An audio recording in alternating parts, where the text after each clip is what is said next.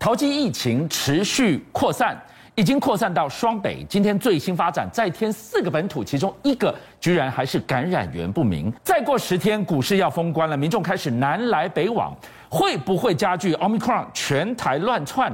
我们的防疫作为会再升级吗？俊相哥，确诊快要破百了，大概加几哦多？快要破百了，这么我跟大家快讲，来，导播看一下，境外移入的已经九十二一天了，你看是不是是快要破百？不过它是境外移入了。对，境外移入的，你可以看到，从这个落飞机之后，昨天跟大家讲的，雪梨一个班机，对四十一个人就四个，你看我都记得清楚。然后洛杉矶、西雅图、洛杉矶、洛杉矶，每一个班机除了西雅图都有人，是所以加起来光是一落地就五十八个确诊，在这个检疫期间的时候又确诊又三十四个，所以光是境外一路的今天所新增的就九十二个啊，好快啊快要破百了。我有跟你讲嘛，我两礼拜前跟你讲啊，桂尼警和孙从国外回来的台湾人、还有这些旅客们嗯是其实有可能大量暴增，因为 Omicron 全世界都已经这样了哈。对所以这个不意外。那我们比较关注的是左上角这个数字四，今天的本土病例是四例。是看到本土病例，第一个你看它多少是四个位数，还是两位数对，甚至三位数？第二个它是怎么传的？有没有办法能够追到它的来源？要跟大家讲哦，今天的状况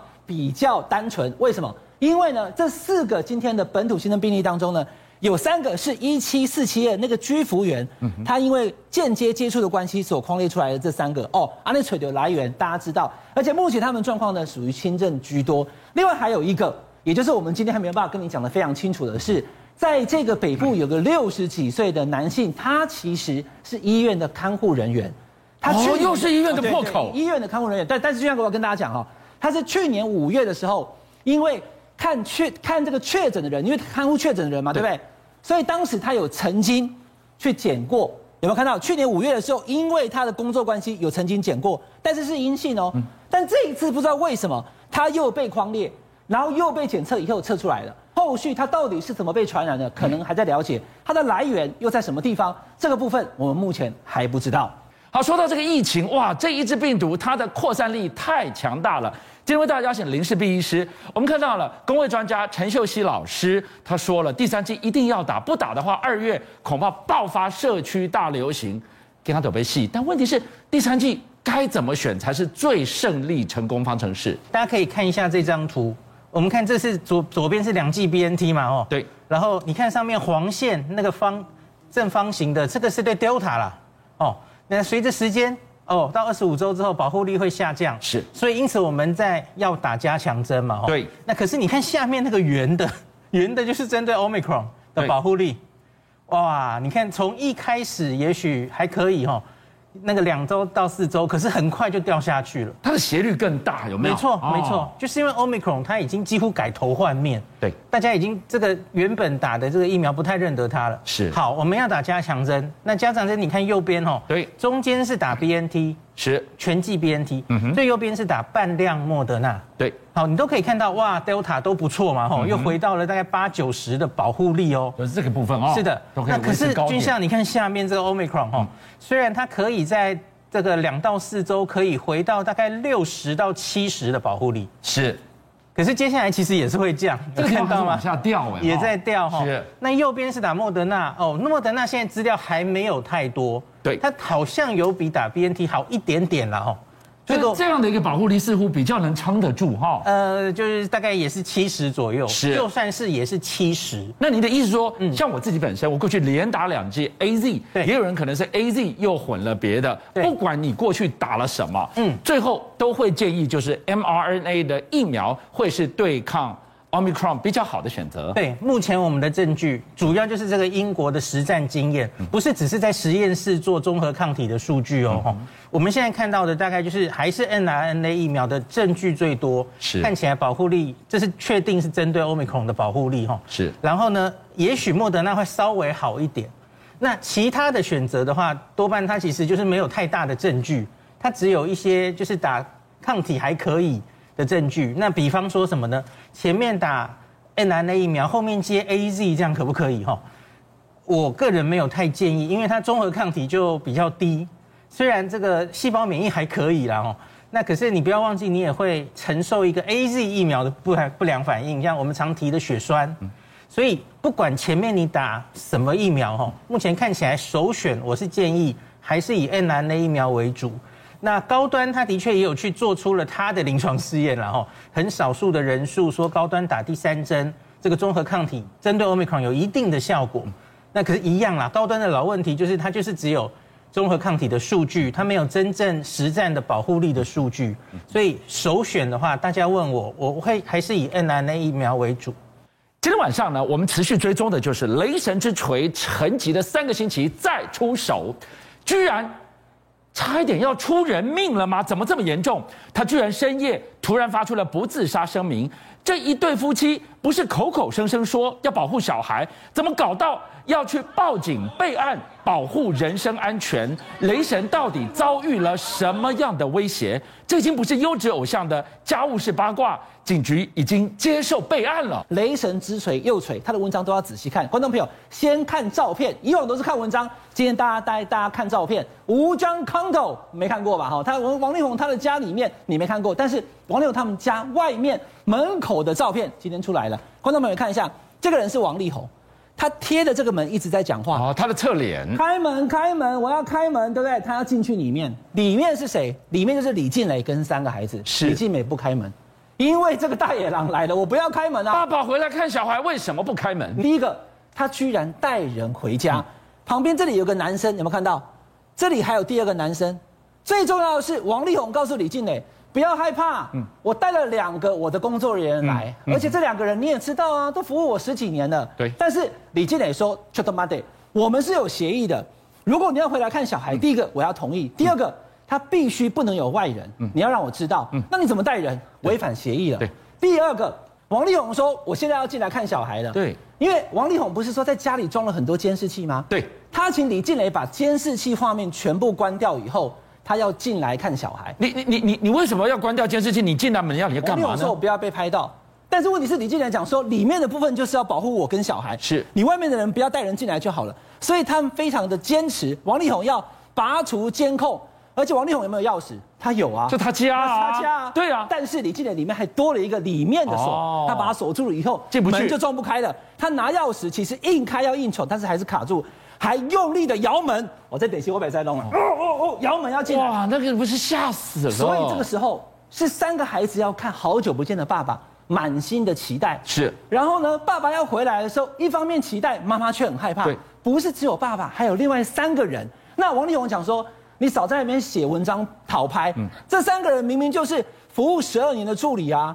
还有在职十一年的员工啊，跟我的保全啊，意思就是说那你这都是熟人，你也知道的啊。俊祥哥，李静蕾的文章太猛了，他写什么你知道吗？他说什么他说你的服务人员，而且他直指的应该就是这个保全，过去有前科啊，是黑底的啊，哦是吗所以我要让他进来，我小孩在这里，怎么让他进来呢？哦第二个，什么叫做十二年的助理？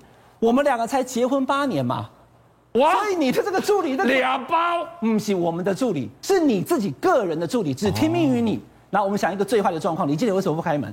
要是门最后开了，而且监视器也拔掉了，结果王力宏一进来以后，后面又跟着三个男人，三个四小男孩一人抱一个，怎么办？对因为对，哎，俊亮哥你太了解了，多 L 百的孙已经没有监视器了。然后呢，王力宏前就是李静蕾，三个孩子，三个大男人，一个抱一个，通通带走了，我怎么办？真的要鱼死网破吗？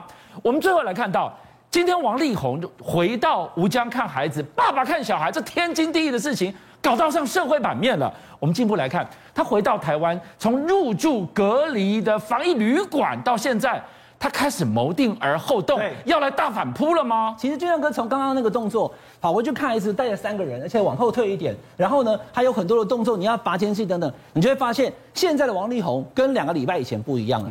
两个礼拜以前就是认输挨打了，我错了，嗯对对不对？但是呢，其实你可以看到呢，从各个迹象，王力宏应该准备好了，他要跟雷神正面对决。有什么第一个样的线索呢？王力宏在出现这个事情之后，李志磊破文之后，大家都说王力宏大陆的事业完蛋了对，拜拜了，不扣脸啊，对好就不会再有任何的这个可能再翻身或者再红再去演出了。但等等，国台办的发言人马晓光他当时不是这样讲的啊、 记者就问他说：“是不是王力宏就是所谓的劣迹艺人？有没有？是我们要把他除名，不要再看他所有东西，影片下架。官媒不是就点名了哎其实吗？到现在还没下架、哎，俊强哥。